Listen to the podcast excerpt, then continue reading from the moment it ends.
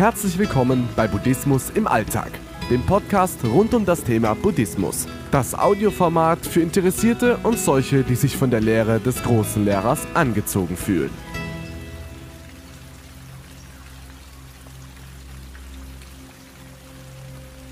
Zukunftsangst Teil 5. Heute geht es weiter mit meinem Special über die Zukunftsangst. Wenn du die Zukunftsangst in den Griff bekommen willst, dann bedeutet das nicht, dass dein Verstand sofort aufhören wird, dir solche erfundenen Dinge zu erzählen. Aber du wirst sie nicht mehr so ernst nehmen, denn die Lehre Buddhas wird nun an deiner Seite stehen. Es ist ähnlich wie mit einem kleinen hässlichen Mann, der dir auf der Schulter sitzt und dir den ganzen Tag erzählt, was alles schiefgehen wird, dass du ein Versager bist und dass deine Fähigkeiten nicht ausreichen, um das Leben erfolgreich zu meistern. Nach einer Weile würdest du wahrscheinlich denken, was erzählt der mir hier für einen Unsinn und würdest ihn nicht mehr ernst nehmen. Du kannst die Zukunftsangst überwinden durch mehr Bewusstsein und der Gewissheit, dass du mit dem Buddhismus deine Leiden beenden kannst. Je mehr dir ein klarer Blick auf deinen inneren Kritiker möglich ist, desto weniger kann er deine Realität bestimmen. Irgendwann wird er für dich genauso relevant wie die Fahrstuhlmusik im Hintergrund. Buddha wird dann den Platz einnehmen, je mehr diese Stimme auf deinen Schultern an Bedeutung für dich verliert, desto mehr kommst du in Kontakt mit deinem wahren Selbst. Von diesem wahren Selbst strömt jetzt Vertrauen in dich selbst und damit mit dir zusammen in das Leben hinaus. Das geschieht ganz von selbst und du musst nichts dafür tun. Vor allem musst du es dir nicht einreden, du musst nur im Einklang mit der Lehre Buddhas leben. Daraus ziehst du höchste Gewissheit. Wenn du endlich erkennen kannst, dass es da eine Stimme gibt, die anscheinend gerne düstere Bilder über die Zukunft malt, und dann siehst, dass das Einzige, was bedrohlich erscheint, diese Bilder sind, und nicht die Zukunft selbst, dann bist du endlich frei.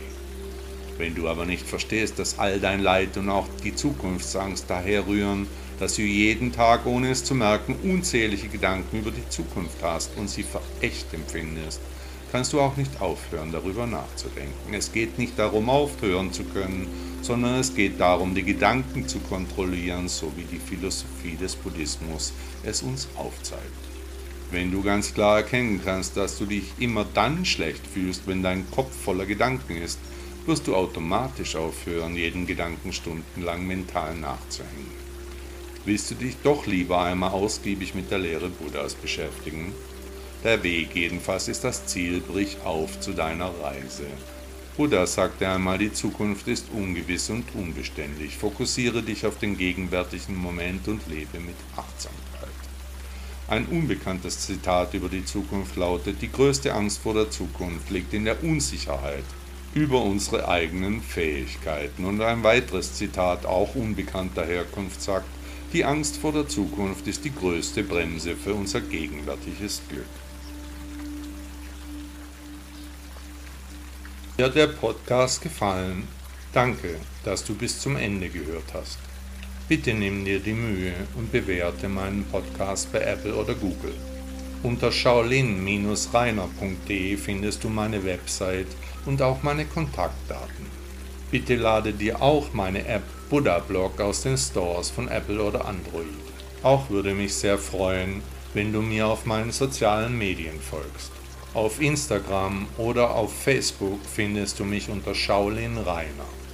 Ich wünsche dir einen schönen Tag und ein schönes Leben.